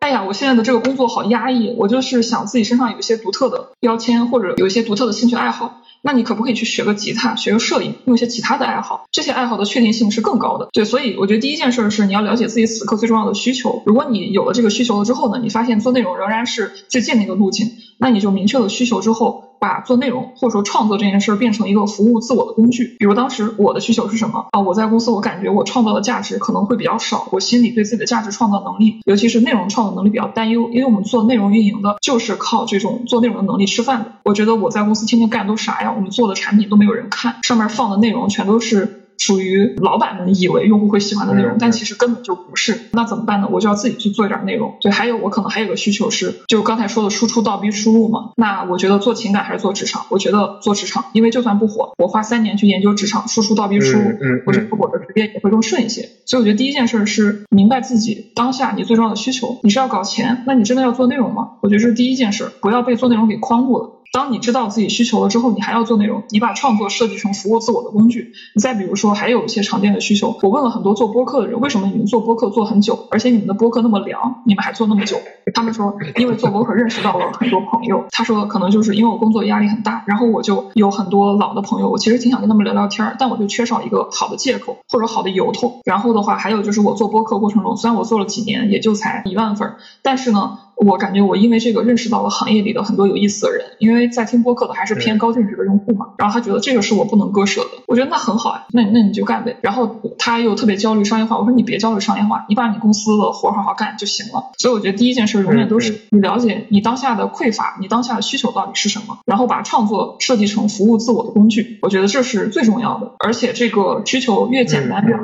然后这第一件事，其实跟做产品也挺像的，你在做一个。你的用户是你自己，然后你再为你自己去做一款产品，所以我觉得这是第一件事儿。然后第二个的话，如果你真的做出来内容的话，你还有一些想把它就是正儿八经好好做，我觉得给自己一个特别笨拙的门槛，就是至少做三十个作品。嗯，还有一些人会说，哎，我做自媒体我没有什么水花，哎呦，我好挫折。我一去看他的主页，就更了两条。或者说更了十几条，更多跟朋友圈一样。说你把你朋友圈搬到公屏上，为什么人家要看？有那么多长得又漂亮的小姐姐，长得又帅的帅哥，讲话也甜蜜蜜的，为什么要去听你的？所以我觉得你就没有在好好做这个事儿。我一直会跟大家说，你不认真做三十个作品，就不算你真的在做内容这件事情。对，三十个作品是一个门槛，我有这种感觉，包括我周围一圈人士，你。到底适合什么？然后呢？到底你能做什么？大家喜欢，以及你到底能持续输出什么？我们站在起点的时候会有一个想象，然后你还会把它想象的能画出来一个很好的表格啊，这都不重要。你做了三十个之后，你那时候才真正的找到你自己的风格。然后第三个重要的建议呢，就是你的创作需要分阶段，叫做先工业化的模仿，然后再精品化的定制。那么很多人在上来做的时候的话，会有一种就是比较个人情节向的，就是觉得我有一些独特的审美，我挺特别的，我感觉我能讲一些跟别人不一样的东西，而且我很有料。但是我怎么发出去没有人看呢？这就有很大的问题。就是如果你一上来你觉得是一种纯个人主义去出发的时候，你会发现放在公寓里你特别吃亏，因为你的卖相不好。就是你那个内容一放公寓，就别人一看就觉得这不是一个作品，就感觉卖相不太好。所以你首先第一件事就是先工业化的模仿，找到一些你觉得你想成为的对象，然后他是怎么做的，然后他聊什么话题，他用什么样的风格聊，你能不能用自己的方式去再做一遍？你第一步是先就是学啥像啥，你得。像一个在公寓做作品的人，而不是一个很自恋的人，或者一个就是这种吧。然后你先工业化的去模仿，模仿多了，你就慢慢理解。哦，原来在公寓上做这个作品的区别，跟我在私域发朋友圈和我跟朋友们线下聊天，它的区别是这些。那么到这个时候，你再去塞入更多的个人意志，我觉得要分阶段，这是我特别重要的三个建议。嗯，呃，我感觉特别多共鸣。就是这这这三个都非常同意，尤其是前两个吧。尤其前两个，其实有很多朋友来找我聊的时候，我也经常给很很类似的建议，确实是比较常见的问题，而且可以跟前面，尤其你前面说的这些前几个建议，可以跟我们前面聊的就串起来。第一个就是为什么很多人坚持不下去，那就是因为你你做的是你自己，都不是服服务自己，或者说很难持续做下去的东西，你可能一上来就做了一个。看起来很火，然后它一定是逻辑上成立的一个东西，但是你没有找到说这个东西对我有什么意义。我们前面又说了，这是又是一个随机性很强的事儿。你如果刚开始就奔着赚钱，刚开始就奔着要火来做，那我觉得百分之九十九的概率是是做不好的。对，刚开始的可能就废了。对，嗯，OK。关于内容这块，我们就延伸往下接着聊一聊。就是其实前面也提到过了，就是。你认为现在自己呃个人品牌或者说内容这块成立？那我们沿着刚才说的这个去聊，从内容我们也看到了在有一些个人的品牌的一些特征了。那你会觉得你自己算是一个品牌吗？你怎么看待个人品牌这个事儿？嗯，我觉得有一咪咪，嗯，有一咪咪，我可以跟你说一些有这个的时刻。嗯，鉴于我自己的成长的话，其实我真觉得我自己没有什么特别的，就是不管在学历上，还有就是在个人的经历发展上，我觉得我自己实在是乏善可陈，所以我有时候我去参加一些活动，我就觉得我除了作为博主，没有什么任何的标签。包括你比如说，虽然在字节对吧，但是字节就是在里边也只是一个普通的小运营而已。然后之前也做过一些所谓的小业务 leader 哈，但是就在我看来，其实真的没有什么可说的。我反倒是认识了特别特别多，就是很很优秀很优秀的人，而他们都比我强，所以我我从来就不太会有这个概念。我觉得我 ego 是特别小的，因为我自己的初始状态真的就是啥都没有，啥就是真的就是一切都没有。然后的话呢，但是我在做的过程当中呢，有一些感觉有一咪咪的，就是有哪些时刻呢？比如说我们当时做 B 站，然后的话后来有一天就是我的粉丝还有那个运营，他们给我发一张图片，是在线下，就是咱们等那个公交车站会有那种站牌吗？然后我就看到一个类似于那样的一个站牌的一个地方，那个海报上有我的脸，那是 B 站在。跟大家去推广他新的这个宣发重点，他有一个时间段，他想强推他们有很多职场内容，然后他推了几个博主，然后我是其中之一，还有一个是我另外的一个博主朋友，他有四十多万粉丝，他也是一个研究生，然后有一天他说，Dora，我今天在学校食堂吃饭的时候看你的脸了，我说什什什么意思？他说那个，嗯，就是那个学校的食堂，那个食堂上面会贴那个就那个广告纸嘛，就是那种布胶的，然后就上面就有我的脸，然后就说如果你想看职场内容，你就可以来 B 站，然后刷酱。那也是 B 站在做的一些宣发的动作。嗯，还有就是，比如说我现在在北京去出门的时候，去很多个场合，比如我去呃山姆超市，我那天在买东西，当时跟我妹妹一起，我妹妹说：“姐，你现在干网红，有人能认得出来你吗？”我说：“也有吧。”然后我们话音刚落，就是走到外部的时候，突然间有一个人，他说：“哎哎，你是江多让吗？我特别喜欢你的内容。”我说：“啊，谢谢。”我说：“你是做什么？”他说：“我是做产品经理的。” 然后。对，然后他说我很喜欢你的内容，然后我去跟嗯，比如说我又去参加朋友的一个脱口秀，然后在现场也会碰到一些其他的人，就是在各个不同的场合你都会碰到，包括我去见一些啊企业里的人，然后他们会说，哎呀，我们公司小孩可喜欢看你的视频了，公司老板可能是已经工作十年加，然后他们可能是七零后八零后，他们会说公司里边就是这个呃工作两三年的，然后四五年的，他们都说老板你一定要把江多让搞过来，他真的很好。就是我觉得在那些时刻是呃有一咪咪的，但是还有一些很重要的场合是我突然间意识到了我在做什么，什么意思呢？就是一开始我做博主的时候，我的想法是说我要呃为负一到五岁的职场人这个提供精神力量跟解决方案。但是现在干两年之后，我越来越知道我跟别人之间的区别。呃，比如说我说自己是个治愈系职场博主，我会看到有一些其他的人，他们会去拷贝我的这个简介，他们会说我为负一到三岁的人提供精神力量跟解决，然后他们也会给自己贴，他说自己是治愈系职场博主。我以前看到我就会觉得啊，好气愤，为什么去 copy 我？但是现在我看到他们的时候，我会觉得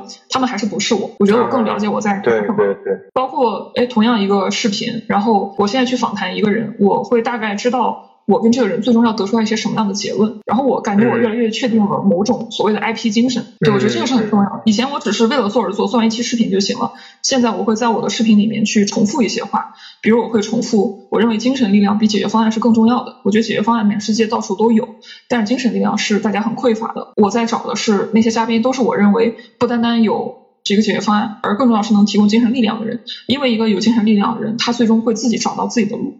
对，然后我会特别确定，我想告诉大家，你应该成为自己喜欢的大人。我特别确定我在提供的内容是一种松散的、丰富的大人课。我特别确定，我希望我的用户在听完我的内容了之后，他能对自己获得一点信心，他能自我接纳，他能看到自己的力量，而不是只看到自己的缺陷。所以这些事情就变成了很多 r 的，就是我每期都在重复，而且我重复的时候。我不会很纠结，觉得啊，我是不是又讲讲过的东西了？我觉得不重要，因为我觉得这是我要反复传递的，这是真正的目的。所以，一些外部的和我自己内心的确切，我在重复的事情。所以我我觉得这是我感觉有一咪咪的事。但是呢，我不太喜欢去标榜这件事情，或者把它当做一个很明确的目的。我感觉，如果一个人的目的是做品牌，容易让他嗯流于套路。我觉得品牌有这么几个东西。首先，第一件事，它来自重复跟储蓄。什么意思呢？就是你有一些个人精神的重复，比如说我一直做职场，然后我做了大量的东西；我一直做产品，我做了大量的东西；我一直鼓励你应该成为自己喜欢的，成为那种大人，这是一种重复。然后这种重复呢，其实是需要你下狠心和功夫的。为什么要下狠心？因为我们创作者总是想做很多元的东西，我们不太舍得自己真的被定义了。对，但是你有一天，如果你要做品牌，你需要去下狠心，告诉自己说。这个标签就是用来定义我的，或者定义我想要去传播的东西。然后你在这个标签下不停的去储蓄价值，最终这种储蓄就构建了一种景观。也就是说，当他打开你的主页，他发现哦，全都是这种画风的东西。还有就是你不停的在传播类似的消息、类似的精神，最终大家对你有一个印象。那个人是干访谈的，嗯那个人是干产品的，然后那个人是干职场的，然后那个人是一个很治愈系的人。这个时候，那个品牌才真正的形成。它不是一个人在做账号之前，然后写的那四行自我介绍里呃的那些标签。对对对对，对，所以我觉得第一件事是重复跟储蓄，但是很多人他们不知道自己要重复什么，然后或者不敢重复，或者他们储蓄不够。我觉得这是第一件事。我觉得个人品牌第二件事的话是创作者或者说 IP，它需要不断的处理跟自己 ego 的关系。嗯，什么意思呢？就是随着你的影响力的扩大，其实我们会慢慢长出一些更大的 ego，因为你发现好多事儿你都做成了，而且你发现老天爷还挺眷顾你的。嗯随着影响力的扩大，我们慢慢会长出来更大的 ego，你也会觉得老天爷挺偏爱我的。然后呢，你也发现确实你在一些寻常的事物上，能比普通的用户或者其他人有一些更深刻的洞察。然后你也见了足够多的案例，但是你会发现，你慢慢的对很多平常的事物缺少观察跟培育的耐心。嗯我我会一直不停的自省这件事儿，就是其实有一些现象是很值得聊的，但是你发现，因为你很忙，因为那天你要参加某一个局，呃，因为你需要去展示一些我已经形成积淀的关键思考，你就没有意识到有一些新迹象已经发生了，有一些新的人的需求是需要被关注的，还有就是你慢慢好说歹说也算是个小人物了吧。然后你发现有一些人他对待你的时候呢，就是有些人可能不知道你的价值，他没有一上来就知道你的价值，然后他对你可能是比较怠慢的，嗯然后的话呢，你就会觉得说，哎，怎么这么对我？那我就不向你去提供我自己的价值，我不向你去很认真的去展示我的一些思考，你会错过很多这样的机会。我觉得做访谈对我来说是一个很好的打破 ego 的方式，就是可能你作为互联网人，你觉得哇，我百万粉了，人家就说多少你好厉害，业界大家都在讨，都说你牛牛牛，但是你去访谈，比如说你去访谈一个青年艺术家，他们会说啊，你是谁啊？什么？哦，你的账号有几十万好厉害，跟我有什么关系？或者你去访到了一个企业家、一个创始人，或者说其他跟你圈子不一样的人，所以你去跟别人去链接的时候，你就意识到，很多时候你对别人来说没有那么的重要。如果没有这样的场合，你的 ego 变得越来越大，然后到最后你会发现，有一些所谓的老 IP，他们面对用户讲话是很傲慢的，然后充满了说教和套路味。你看到他那个开头，你就知道，哦，他认为这样做能够唤起用户的兴趣，或者你看到他那个结尾，你就你你你你能从他的表达里感受到一种自恋，那种自恋是一种面对用户的懒惰，对你你你能感觉到，你能嗅到那个东西。然后，如果你持续保持这个状态，它就会导致慢慢的，你跟你最初就是召唤来的，或者说召集起来的那波人去失去联系。你的用户会觉得你很酷，你很厉害，你是一个传奇，但是他们却不再跟你交心了，然后你也不再真的向他们提供价值了。所以我觉得这是 ego 的事情。所以你有一个很重要的事情是，你要不断的去自省，然后去回顾一下，你要让当时的自己去魂穿一下现在的自己。所以之前我自己就有一个观点，就是把 I 当个屁然后你的品牌会更容易做成。对嗯不要不要老是 IP IP 的，就是我觉得就是 ego 放小一点。对，然后为什么要这样做的话，是我自己第三个对于个人 IP 的看法，就是提到个人 IP 的这个终局。嗯，做这件事情，我曾经跟三节课的那个创始人就 Luke 聊过这个事情。嗯然后具体的怎么说的我给忘了哈，但是有这样的一个结论，嗯，我自己就是思考了很久，我觉得是这样的，就是你做了一个个人品牌，但是这个个人品牌的终局绝对不是说你自己最后纯粹的是你自己变成了一个很牛逼的人，因为这件事情会让 IP 本身的这个压力变得越来越大，还有就是他的 ego 也会越来越大，到最后他会变成一个所谓的教主，然后他。面向其他人去输出他认为对的，但是很有可能在市场的变化当中，他已经跟用户脱节。我觉得这是不好的。但是最终一个品牌活得很久很久，是因为最后你从一个 IP 主本人，你进化到了这个品牌的仆人，也就是说，你知道你的这个品牌是在帮助某一些人去解决他的某些需求，比如说对产品的这种热爱，或者说对于自己的这种不断的打磨。你意识到你在传递的是这种精神，这是你这个品牌的价值。然后到最后的话，你自己是要可能要慢慢往后退，然后你慢慢的把其他能解决这些需求的人去推到台前。有可能他们只是一个访谈的嘉宾，也有可能是你签了其他的人继续去回答这个事情，但最后你是在不停的去攒局。然后你变成土壤和搭建这个系统的人，然后让那些所有能解决这些需求的解决方案的人跟事儿涌到前面，啊，然后你变成背后在那个去编织的人。我觉得这是可能是一个终局。你不会一直在前面的，因为你会慢慢的失去对用户的那种同理心。嗯嗯。我我做职场，我我一定会有一天对负一到五岁的人失去理解能力的。我现在就失去了很多理解能力。我两年前的时候可纠结可迷茫了，所以我可以跟别人去聊所谓。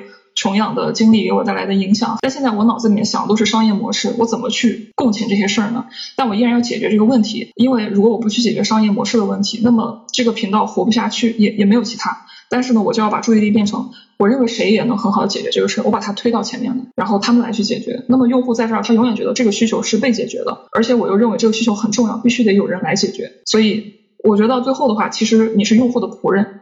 然后你再为了用户的需求去搭建一个系统，去让这个需求能持续的被供给和满足吧。然后我认为是这样的一个状态，对。然后你你是要慢慢往后退的，我我觉得这种状态是比较好的。然后你慢慢往后退，然后你搭建一个舞台，然后让大家都上来，然后不断的用更多人的力量来完成对这种品牌的重复和储蓄，然后这件事儿去持续的生长。不然的话呢，很有可能就是你早先做一些很牛逼的事情，然后大家也觉得你很棒。过了五年，哥们儿有钱了，哥们儿已经不能共情兄弟们了，哥们儿说的话越来越远了，然后他就过气了。都是这样，是就是靠一些跟大家的同同理心火的，但是显然嘛，你有了以前钱以后，生活状态已经完全不一样了。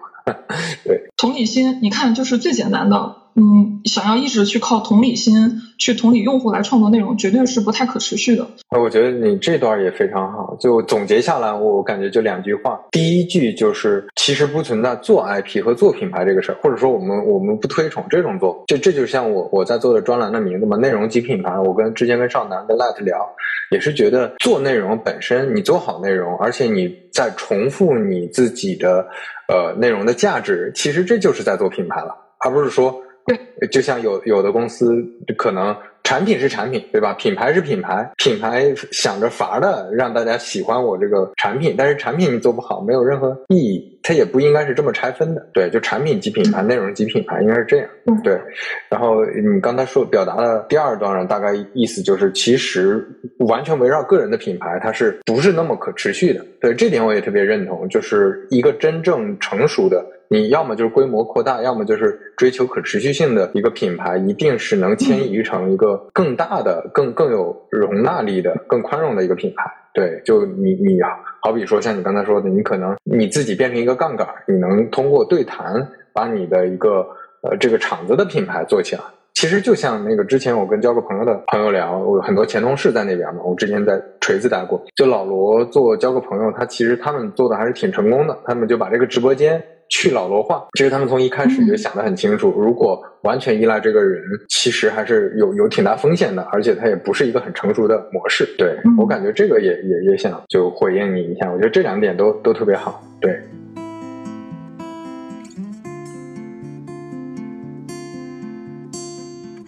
那我们最后进入尾声的问题，一个是你在做过去的，不管是内容还是品牌，有哪些时刻你觉得哎挺后悔的？还还是不如之前在职场里那样也挺好的，或者说有哪些比较遗憾的地方？嗯嗯，我觉得我能说出来很多很具体的事情，呃，比如说当你感觉发现自己对自己的生活缺少规划的时候，你不能很正常的作息的时候，还有就是你对于哎呀我明天干什么特别的迷茫，然后你为那种不同选择之间纠结到想发疯的时候，就是那个时候觉得哎要不要找个班上等等等等哈，就是有很多，一旦你自己找到出路了，就完全没有了。但是更具体的我就嗯不太想说了，我倒是挺喜欢最近我在网上看到一段话，我不知道是余话还是谁写的，他说。呃，我们所有的道路站在起点看是犹豫、变幻莫测，但是回头看都是命定的道路。还有那些所谓的错误、纠结、遗憾，其实也都是你无法修改的天性。你站在终点，比如说你站在现在这个节点，你去回看。两年前、五年前自己犯下的一些错误，不管是创作上的，还职业选择上的，你发现都是天性使然。嗯嗯。啊，那个天性让你做了对的选择，也会让你在一些地方踩坑。对，而且这个命定不是说跟算命的一样，你你你八字怎么样决定？但是其实更多的是从经验，是从你个人的性格，是从你个人过去十几二十年的这个到底做了什么事情，最后喜欢什么事情，擅长什么事情，它会慢慢的进入你。会去的那条道，你现在的这种遗憾的时刻和焦虑的时刻，是不是也在减少？就随着你对一些事情想的越来越清楚，会有这种感受吗？会有。现在做博主快两年了，然后第一年做博主比较遗憾的事儿，我去这玩意儿这么挣钱，早五年干这个，这太好了。嗯，对，那那那最开始，但最后你想想，自己是不太可能把握住这个机会的。对，而且那时候也没有什么积累。后来中间一年半的时候，有一些遗憾，就是所谓的错过一些所谓的流量密码，或者对账号的一些规划不那么清晰。但是你回顾看，又比较就是就还好。但是我最近我想想，我比较遗憾的事情是，我我不知道这个算不算遗憾。我会觉得自己出来的有点太早了，因为我可能就是工作五年的时候就出来，就是我会觉得事业的发展到最后其实是取决于你的想象力。什么意思呢？就是。嗯，你会看见一个工作十年出来的人，他干 IP 的打法和一个工作一年和工作五年的人，他干的方式都不太一样。因为我在工作五年的时候就离开了主创，然后那个时候我大部分的角色都是偏向于执行的，对，所以你看我推进自己的频道，我最主要的杠杆就是我自己的执行和我对内容上的策划能力。但是你会发现，呃，有一些人他可能在职场上已经见过更大的世界。我是指参与到，是打过仗的，而不是简简单单，比如说访谈聊两句的那种。他的这个玩法就特别的不一样。你看他那打法就特漂亮，就就是那种感觉。我我觉得自己最最大驱动可能，比如说内容上的创作能力啊，或者说就这种。但是你看到那个人，哦，他管理人的能力特别强，他通过特别会招人管人，他也能把一个业务撑起来，他也不用苦哈哈的做内容，或他资源链接能力特别强。然后呢？哎，这个号还没怎么做，也没干到百万粉，一两万粉，已经开始去参加这论坛，然后那大会了。你一看到别人就觉得说，这资历深的就还是不一样，就打法就特漂亮，啊，就感觉，嗯，对，当然不是说他没有毛病哈，对，也有可能是我对于比较 senior 的职场人的一种迷恋吧，和我在商业上商业能力上的薄弱。但我见了，我就觉得，哎，要是当时在职场的时候有领导带的时候，对吧？多积极一点，多主动的去思考一下公司的业务是怎么做的，就类似于像这种。然后现在自己想去补呢，你看干访谈，访谈这个事儿吧，就是属于听着特别热闹，但这个事儿具体怎么做的这种实感，它其实是很难通过访谈去真的去掌握和推演的。你只是一个听听别人说话的人，听着也挺爽，哎呦，好有共鸣。但是那种真正的事儿怎么做的漂亮，还是得真的做过的人才可以。我觉得这是我一个比较大的遗憾。我觉得再来一遍职场的话，我肯定就是思路就是一个更清晰，就是更逼近所谓的商业本质，这是一个遗憾。然后还有一些很具体的遗憾是，就觉得说我可以把自己的时间管理的更好，因为现在身上的这种知识分子的懒惰日益的明显，这种这个这这个干活也没有以前利索了，老是想着怎么偷懒。然后这个，哎，好多事儿呢，容易在脑海里面运转运转，想想想，那怎么去具体的落地呢？怎么去提高这个效率呢？其实还是要做事情，但是这个懒惰吧，日益剧增，然后经常就会觉得，哎，我前几天我好像可以过得更好。但是后来又想，哎呀，算了算了，明天再说。这这这是最近的一些，我我不知道我是不是想的更明白了。哦，但是我现在主要就是愁这两块儿，很多之前愁的问题，确实现在不愁了。比如说什么人际关系上，之前会很容易因为这个内耗，现在就不发愁了。然后之前也会有些顾影自怜，现在也不发愁了。现在就想的是事儿怎么做好看呢？这个哎，之前那个确实可以做得更好的，对，大概就是这种感觉。明白明白。你看你第一个问题吧。我我听的时候我就感觉你挺羡慕他，但有可能他也挺羡慕你，对吧？就他可能也也会有别的一些问题，因为我见过有一些，比如说做内容工作室的，他其实很熟悉管理。很熟悉商业模式，很熟悉怎么去推荐项目这些。但是如果自己是不熟内容的，他只是熟另外的东西，那其实也会特别吃力，因为你自己没法评判。就像我有的有的朋友是跟着之前公众号那一波和抖音这一波起来的一个呃新新消费品牌吧，算是。但实际上他之前呃所有的关注点都在于怎么快速用性价比的方式去吸引用户，怎么去投放。投流，那这个他很擅长，我身边很多朋友都特别羡慕他。但是到现在，他反过来去羡慕那些做的很慢的朋友，是因为现在已经到了一个可能大家在拼品牌力、在拼内容、拼复购、拼这个持续性的时候，因为因为环境不好嘛，大家不是说你你随便投放都能赚钱的这个时候，那这个时候他就发现他完全不懂内容、不懂品牌。然后他招了一些很厉害的高管，但是他也无法去给他考核，因为内容和品牌这一类的东西 是很难量化的，其他的都好量化，就这个人干的不好就走嘛。对，所以我的感受是，嗯，往往都是看到有些人，我刚开始挺羡慕的，但是后面接触深了，变成朋友之后，也会发现 大家各有各的困境，各有各的现在面临的这个窘局，对，大家都都需要破局，所以反而这个时候，这当然这也不是鸡汤，就是自己。的问题还是要持续的去解决。但是呃，有一点是明确的，就是你变成他，依然不能解决所有的问题。因为你要变成他，你也会继承他的困境和优势。是是是。那你现在就是你最近比较纠结的事情是什么？对我确实相对来说比前些年要无欲无求了，我没有那么追求大的事情。但我现在呃在做的内容还还不足以养活我自己，就是它还没有达到我的预期。那那那。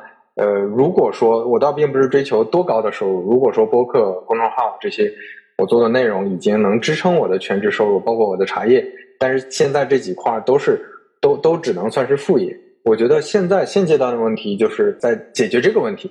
就是解决，要么是把现在的手头的这个事儿 ROI 提升，要么就是找到一个新的能更持续稳定的带来带来一个收入，让我的收入上没有压力的事情。我觉得这个可能是最近比较放在主要的位置的吧。对，就我对做什么事儿，其实我现在做的事儿是非常满意，也就是这这些事儿还不足以让我特别特别对放松。虽然现在赚的还可以，但是我我会觉得没有到那个预期吧。那我们最后以一个相对正向一点的 问题结束吧，就是你在做内容、做品牌到现在为止接受到的最正面的反馈，或者说有没有比较正面反馈的一些感动的瞬间？嗯，其实刚才这个对谈对我来说就是一个正反馈。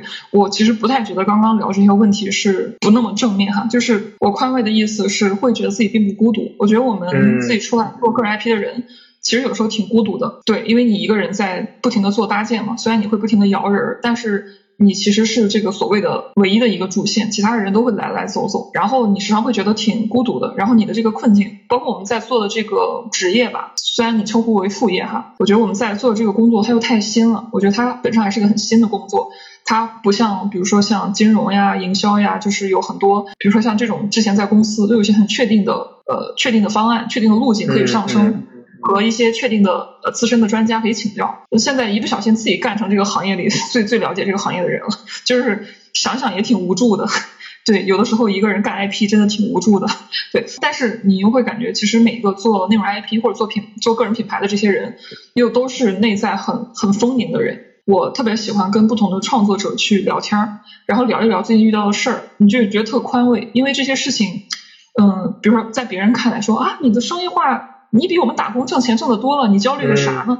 嗯，你没有办法去对他们言说这背后的压力，但是你跟一个同样的人，你你们就可以彼此构成理解。然后你也不能去跟你的用户说，其实我现在没有那么的关关注内容，我更关注的是商业化的事情。你你也很难去对他们去言说，就是这些。一直你心里面的石头，所以当我觉得能够跟不同的呃创作者，尤其是特别真诚的，就是比如像飞哥这种，呃你你会觉得内心挺宽慰的，就是好像是那种如果每个人都是海上漂流的孤独的船只，那么了解其他航船的存在以及彼此相似的处境，就足以感觉到宽慰。所以我刚刚听你讲那些，我内心就很宽慰，因为你就觉得哦，原来我在想的，别人也在想，然后有一些问题确实很复杂，然后都在等待被解决，所以我觉得这种对我来讲就是一个挺大的正反馈。然后这个时候我又碰到了一个瓶颈，是我发现，我觉得事业最后发展其实局限于你的想象力，还有你最终生活能过成什么样，也是取决于你想象力的边界。你再往上，比如你想过得更好的时候呢，好像因为你以前没有怎么见到过，然后你就想象不出来。嗯嗯。所以我觉得我现在在做这事儿，努力的扩大想象力。总结下来就是说，变成了自己想要的那种人，而且发现世界比曾经比较弱小版本时候的自己要想象的更。丰富更宽阔，我觉得这是一个挺幸福的事儿。嗯，你会觉得活不够，你会觉得活着有盼头。我感觉真的是很值得此处有掌声。就是你看，这就是我们都做类似的事情的人，最后你就会发现，大家很很多时候可能之前不认识，可能之前也也没那么熟悉，但是通过内容，大家能结识的人，往往确实就是同频的，往往确实就是同路人。就像你说的，独自在路上走，你也感觉能跟其他人好像是有有一个战友，对吧？你你也不用天天跟他肩并肩走路，但是在远处有一个同路人也在走的这种感觉，还是挺美好的。嗯，就我觉得这个是真的是很很有趣的一种生活方式。对，而且还有一个，你会觉得你做内容了之后，有很多人真的爱你。当然，我们也挨了很多骂呀，就当博主是挨骂专业户。但是你发现说，你说一些话，然后你聚集了一批人，然后虽然你还是你一个人。但是在这个赛博世界里边，虽然你大体是一个人，但是你知道有一群人他支持你，他需要你，这种感觉是很重要的。然后他时不时的就跑过来说：“啊，我真的好喜欢你，你知道吗？你当时说的什么什么事情对我影响多多大。”就是嗯嗯嗯，那种感觉也很重要，会觉得是就活在这个世界里。然后我觉得那那种感觉也特别的呃重要。对，我我就想说，很很多时候说这个话，我发现身边大部分在在做不不管说是自媒体，还是说有了一些呃在社交媒体上影响力的朋友，基本上都会提到这一点。那很多人提的时候，可能有些朋友没做这块的，会觉得说，哎，你这是不是就是只是说漂亮话？你帮到别人这件事儿能有多大的呃满足感呢？又不是每个人都是乐于助人的。确实，我们不是每个人都是乐于助，但是你真的到那个。点上发现有人真的因为你之前的一些表达、之前的一些思考和分享，能能影响他的人生变得更好一点。这个事儿确实，他他我我觉得他真的是跟性格没有关系的，就是你就能升到收到一种情绪上非常大的能量，你就觉得说哦，我做的这个事儿对好值啊，对这个好像大家是都有的。我觉得这就是在基因里的天然的一种一种非常非常开心的一种事儿。哇，这个这个非常符合典型的。这个内容产品的结尾就是一个大升华，就是一个社会共同体的概念。我们今天对谈的内容就到这儿。好的，好的，那今天就先到这儿。然后也特别感谢大家的时间，也谢谢飞哥的邀请。感感谢豆儿，今天非常开心。先聊到这儿，下回再见，拜拜。拜拜。欢迎在小宇宙、苹果 Podcast 订阅和收听三五环，也欢迎在评论区留言交流。如果喜欢三五环的话，也恳请能在苹果 Podcast、Spotify 或者喜马拉雅留下你的宝贵好评。下期再见。